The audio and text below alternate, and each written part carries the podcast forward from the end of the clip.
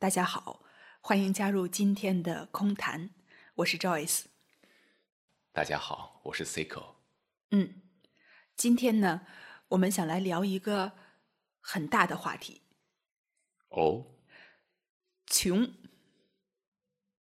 贫穷。为什么想到聊这个话题呢？是因为我们在不同的平台上都收到了用户的留言，大家的表述不同，但大意都是家里的经济条件不够宽裕，这种经济条件的这个局限，好像给心里带来了很大的一个负担。甚至可能为此感到自卑。所以今天我们就来看看，怎么从穷和富这个圈套里面解脱出来。这是个很大的话题。之所以大，是因为它涉及到很多很多我们社会层面的东西。而社会是什么呢？社会是我们人的一种集合体。人的交互，社会的构架，实际上就是我们的人的内心的构架。谈论这个话题，那必然要涉及到我们整个社会层面的心理构架，诸多的问题。当只有我们能够去看清这个整个的社会构架的时候，我们才可以更好的理解这个问题对每个人的影响。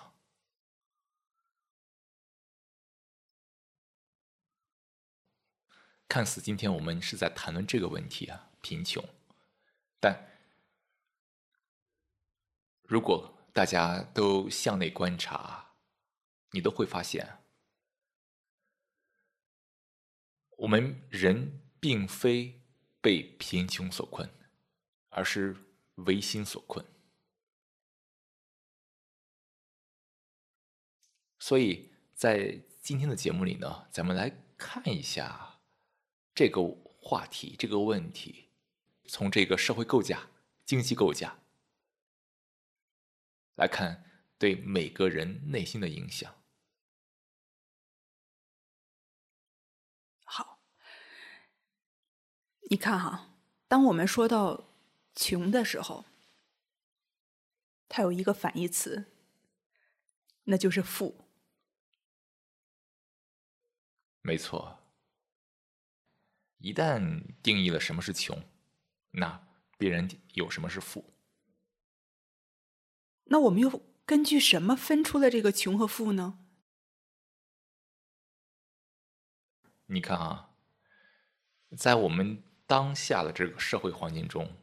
谈穷和富，那必然是一种衡量，衡量你有多还是有少，多则富，少则穷。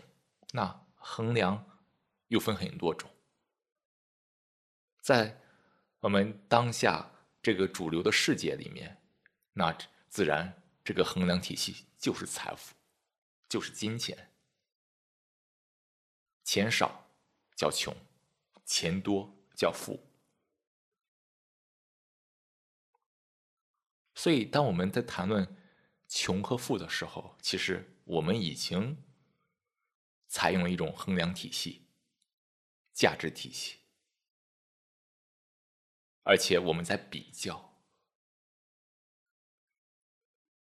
你看，比较，比较就是一种区分，对不对？而区分就会制造对立，对立意味着矛盾，矛盾意味着冲突，冲突意味着内心的混乱。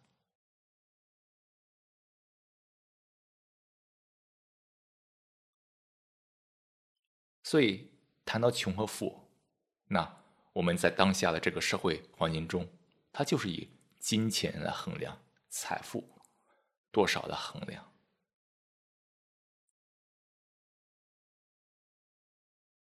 那我们看一下整个的这个社会的构架，无论在中国，无论在其他国家，那当下都是一种货币体制，对不对？以货币为主要的流通手段的一种经济构架。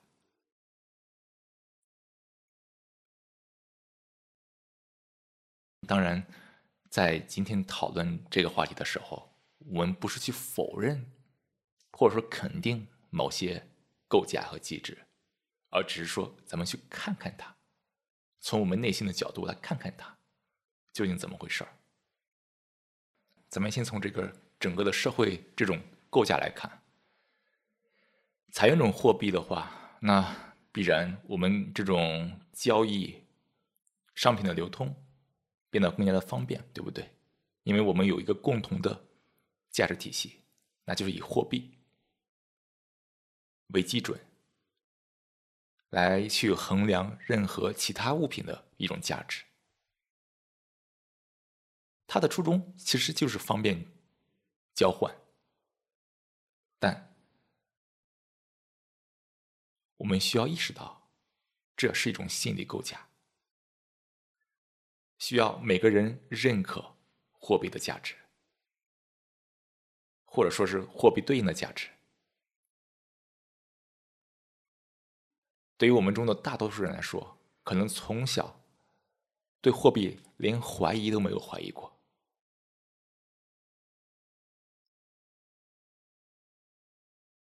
在这种社会的这种熏陶下，我们就直接接受了货币它对应的价值，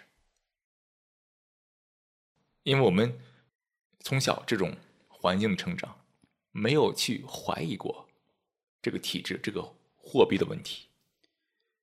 好像是它就像空气一样的存在，我们生下来了之后，它就在我们的生活里是这样运行的。而而且周围的所有人也都这么想，这么认认为。但其实问题是，你看，比如说在几千年前，人们最初的时候是物和物之间交换，用山羊换大米，用大米换衣服等等。后来为了方便，然后有了以货币为媒介的交换。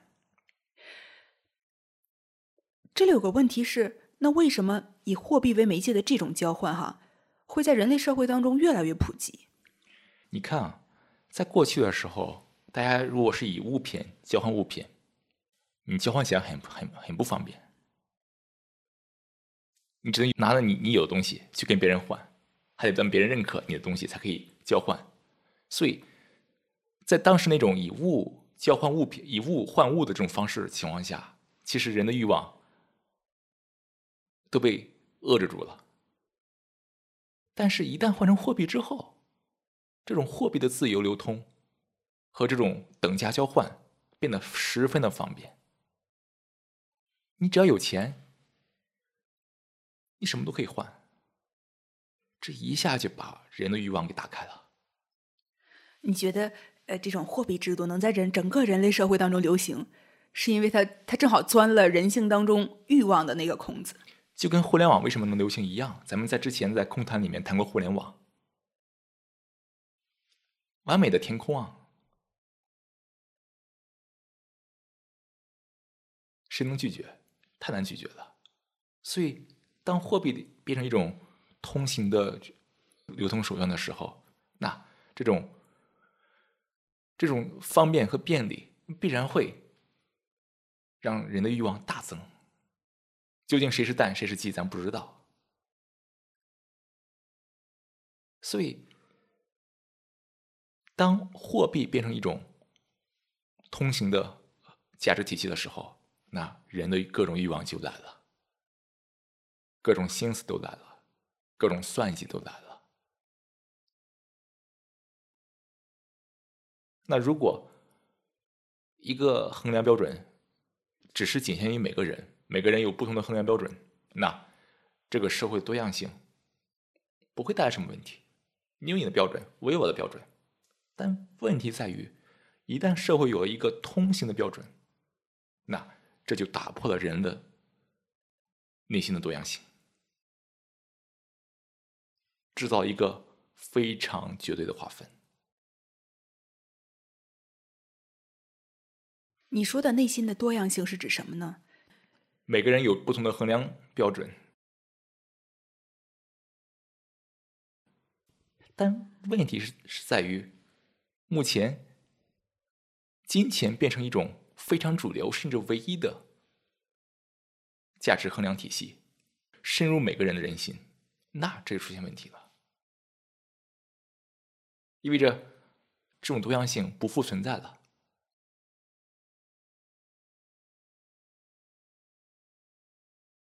或者说是这种单一的这种衡量方式，它主导了多样性，它凌驾于多样性之上取。代了多样性。只要有这种单一的这种衡量体系，那必然会取代和破坏这种多样性。这是为什么？当这种单一的货币、单一的这种衡量体系变成人类共有的意识之后，问题就来了。什么问题呢？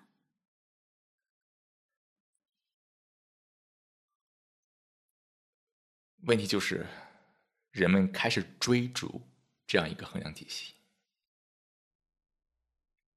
追逐，通过各种手段，调用各种资源，在人的这种欲望的这种支撑下，去积累财富。就是说，本来没有方向，突然我们共同认为那是一个方向，所有人都朝那个方向去走。没错。然后呢，它变成一种非常有效的填空方式，用金钱来标榜自己，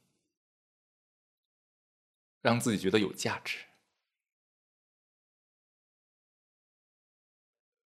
所以，当一旦有了一个主流的衡量体系之后，人就会趋之若鹜嘛，去追逐它。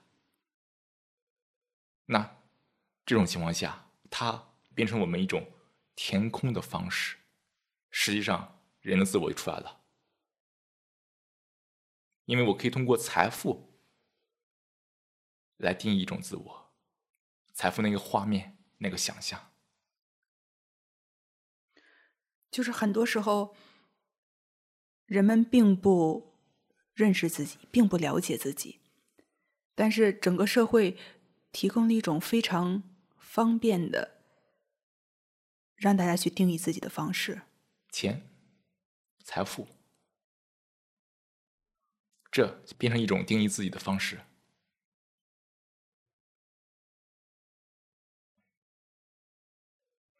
所以，当我们当我们没有觉的时候，我们整个社会都进入这样一种套路中，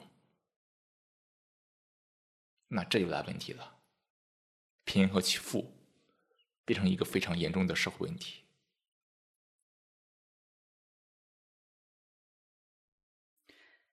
社会问题实际上就是心理问题，只是一只是它不是一个人的心理问题，而是一群人的心理问题，简称。社会问题，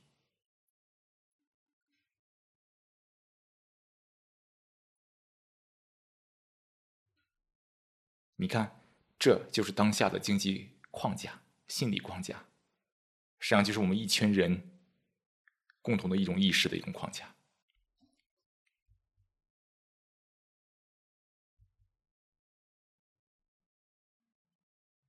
在这种衡量体系下。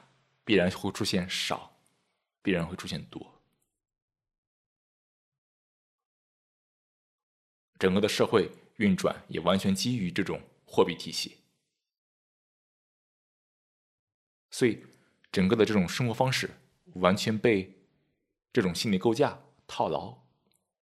你没有钱，你没法办事儿，没法满足你的欲望，甚至没法吃喝。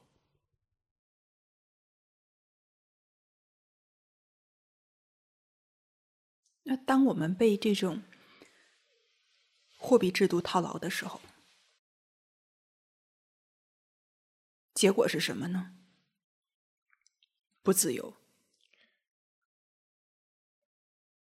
套牢意味着这个自我被这个衡量体系不断的激活着，对不对？当我们有很多财富的时候，那一种优越感。就产生了。当没有财富的时候，那种自卑感也就产生了。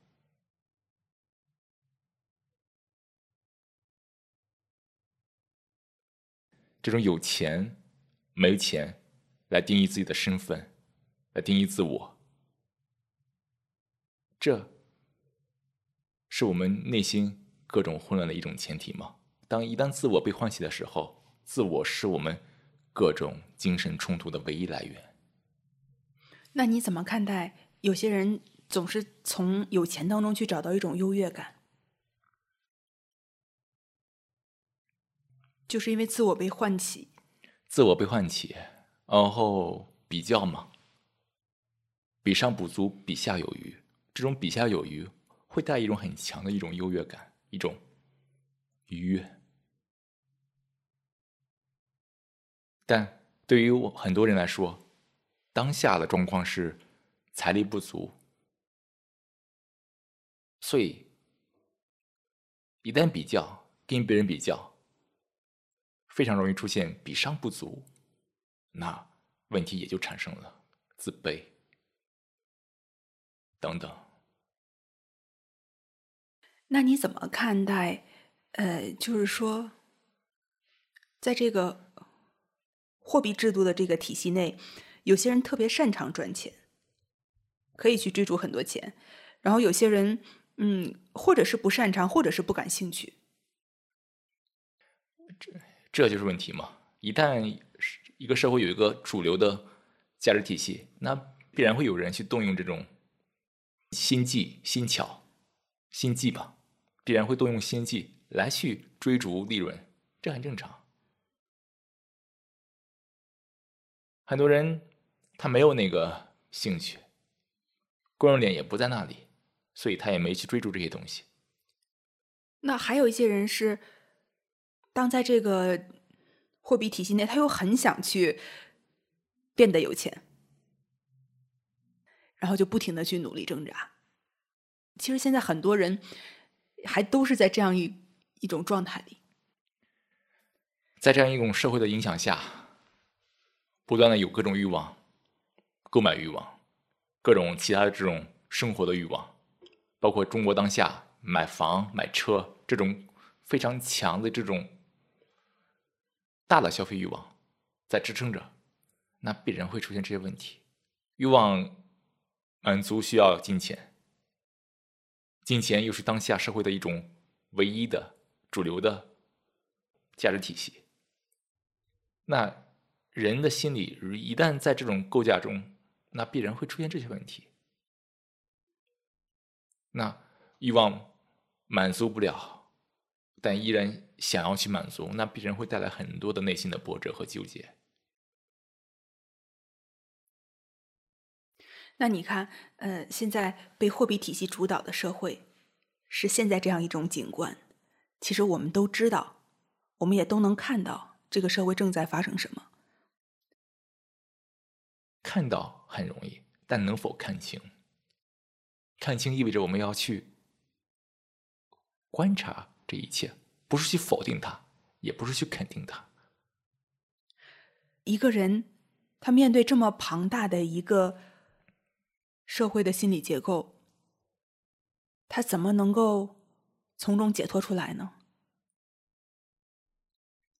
我们的心真的能在这个游戏之外吗？这么想，永远想不出来。其实，你看，咱们在嗯探讨正念冥想中，立刻清空想法，对不对？那面对这样一种社会构架能否即刻完全否定这样一种心理构架彻底否定它？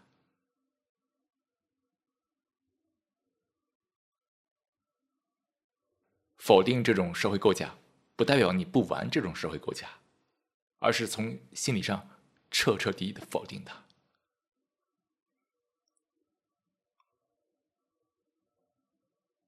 如果此刻你发现很难否定那我想，你内心就有的观察了，对不对？你说你说的否定是什么意思呢？现在有些人，比如说他会去一些山里隐居，极少数的一部分人，彻底的远离这个人类社会，就是尽量和这个社会脱节。那种通过外在的行为来达到。这种方式也没问题，但外在行为只是一种形式嘛。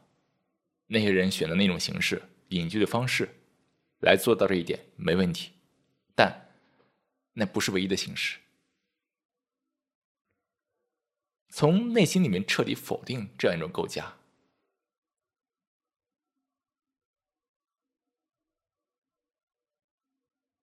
意味着。你的思维方式不受这个构架影响，也只有你内心自由的时候，不受这种影响的时候，你才可以看清现实，对不对？现实可能是按照这种衡量体系，我的这种财富不足，可能会影响到我生存。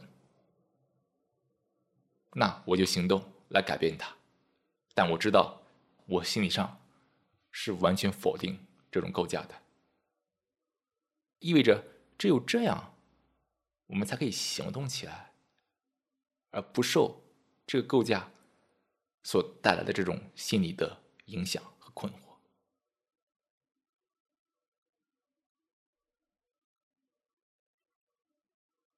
嗯。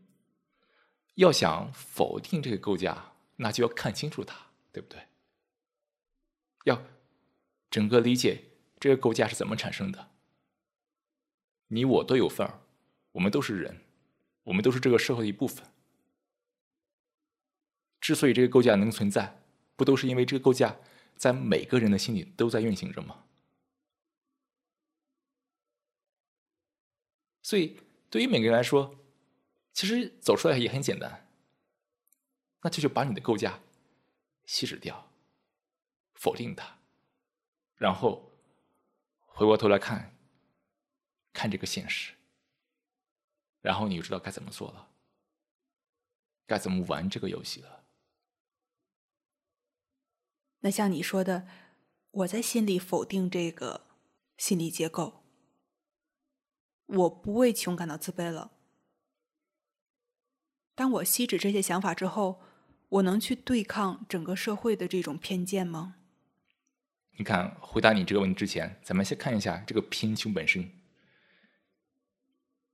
首先，在这样一种衡量体系下，那必然会出现物质的多少，对不对？财富的多少？在这样一种体系下，那我想这个是相对客观的。我财富确实少一点，你财富确实多一点，但。如果你感到贫穷，这是另外一回事儿。感到贫穷，意味着是你对这样一种多少的想法的一种反应，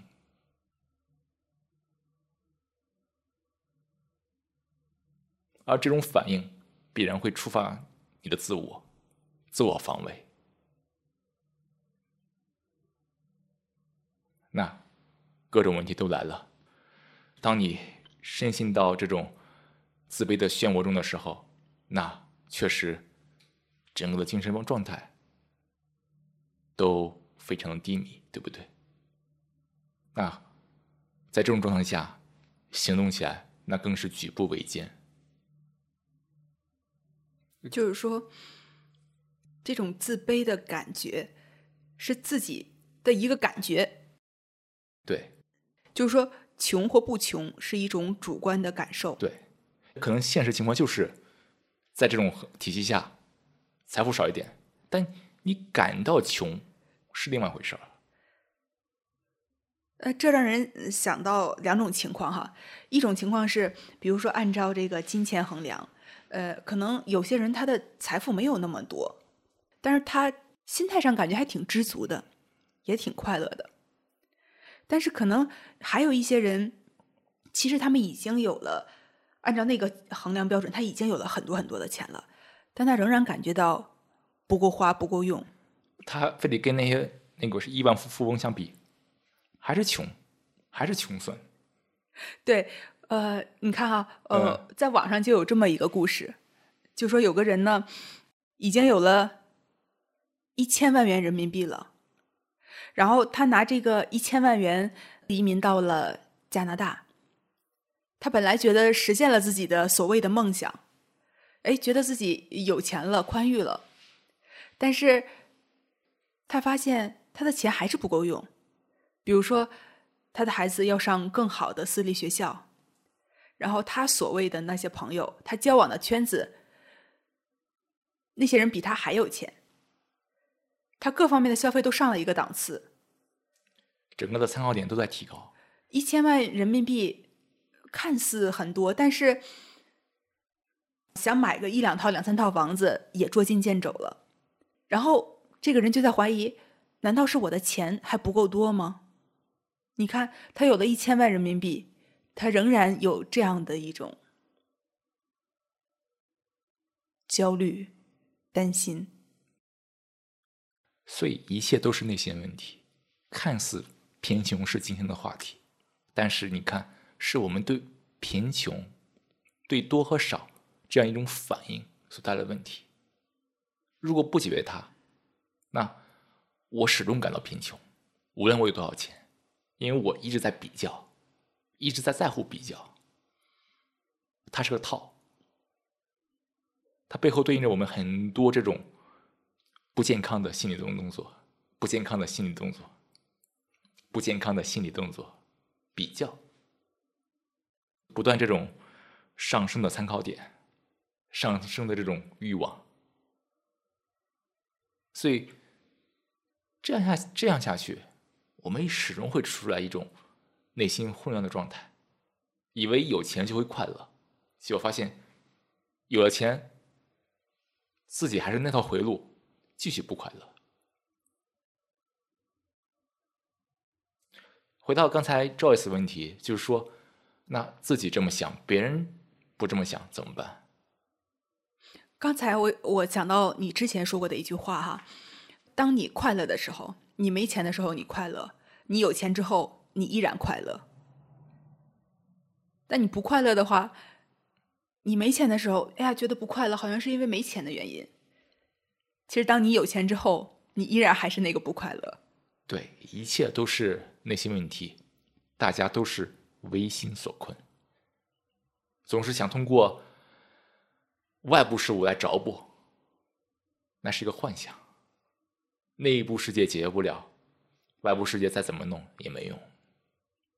因为穷啊，是这个标签特别的这种显眼或显著，所以当我们有一些心理的困惑的时候，很容易把原因就哎找到他来做一个 替罪羊。替罪羊。当然呢，这里要说的是，我们所说的这个穷和富。这还是都是一个相对的概念，我们说的不是那种绝对的贫困。你比如说，现在在世界上有一些地区，可能每个人他每每天的生活标准还不到一美元、两美元，没有干净的水，也没有鞋。这个放在每个人身上，每个人的判断，客观的这种物质的多与少，呃，就是在相对客观的情况下，那。我们的人的物质多与少，那可能是一个存在的一个事实，但你内心如何去感受它，是另外一回事儿。感受的不得当，意味着唤醒你的自我自卑，那你去改变这种现状的行动就会被阻挠。但如果你感受得当，自我没有被唤起。不在这样一个套路中，但不在穷和富的套路中。对，去直面这个现实，那行动起来去改变它，一定能改变。改变之后，你依然快乐平静。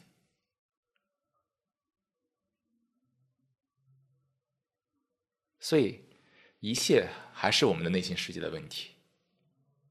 那你看啊，呃，刚才你说到，其实我们用货币体系，就这么一个单一的标准，它凌驾于这种多样性之上。那如果有一天，当我们大部分人在心理上都能够放下这个单一的判断的标准，让内心的多样性都展现出来的时候，那那个时候的社会会是一个什么样子的呢？不可想象，但一定是一个大的变革。这种变革不是来自于某种政治运动，不是来来自于某种推翻，而是来自于每个人内心的变革。所以从这个角度讲，如果社会这么继续发展下去，那必然会带来更多的这种自我唤醒。那自我是一切问题的来源，各种冲突，从个人层面到社会层面的冲突，这都是自我的一种直接的表现。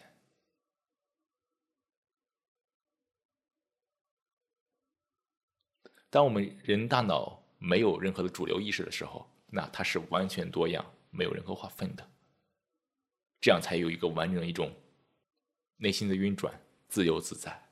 但一旦有了这样一种规则、单一的标准，人就失去了一种自由自在的状态，失去了那种朴实的状态，就会追逐它。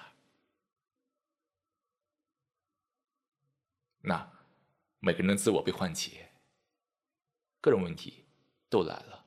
所以，看似是在谈贫穷，但实际上我们还是要去观察我们自己的内心世界。观察，我们为什么会在内心里面遵循这样一种构架？为什么我们会在这样一种套路中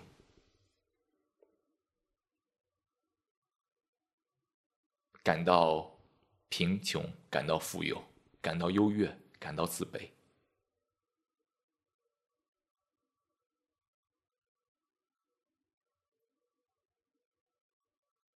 当我们有自我的时候，快乐不可能伴随身边。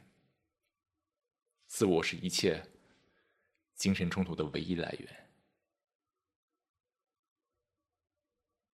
对不对？从各种自我唤起，用金钱来标榜自己，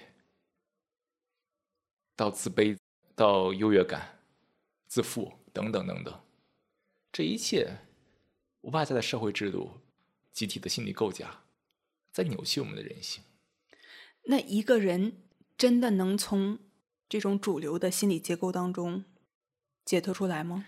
所谓主流，就是大部分人那么想。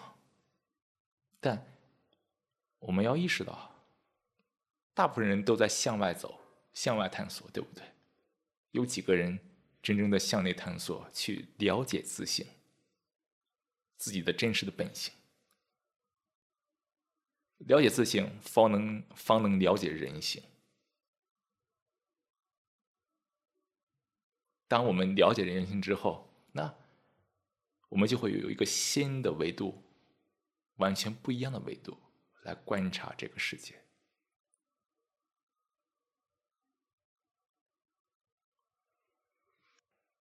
其实你看一下，每个人，我们从小就被告诉。被教育，我们习惯于被告诉，习惯于跟着风走，随大流。而向内探索意味着你要去自己观察，放掉任何的心理权威，去观察内心的活动，内心世界的变化，去感受内心的真相。这是一个跟很多人现行的生活方式完全不符的一种举动。那为什么独立思考那么难呢？是因为它消耗了更多的能量吗？这呀，可能是另外一个大的话题。但整体讲，这跟我们整个的教育、社会的构架、文化都有关系。无论在哪个国家、哪个世界，都是这样问题。我们人总是在被洗脑着，以各种方式被洗脑着，所以没有机会去向内探索。所以，这种向外探索，那必然会带来这些问题。嗯，那就是说，如果真的要跳出穷和富这样一个现实的话，那就是要独立的去向内探索，对，得拿出一点这种自信、魄力吧。魄力。对，对，它其中也包含了自信和勇气的意思。没错。很多的这种外在的知识有各种结论，但是内心世界的东西没有结论，你需要自己观察到。我在这可以可以跟大家分享很多的结论，但那不是你的。但可以确定的是，这个套是可以解开的。这个完全没有问题，只要你观察到，只要你愿意观察，你就能观察到。嗯，但问题是你愿意观察吗？好，我想每个人心里都有答案。对，那关于穷和富这个话题，你还有什么想补充的吗？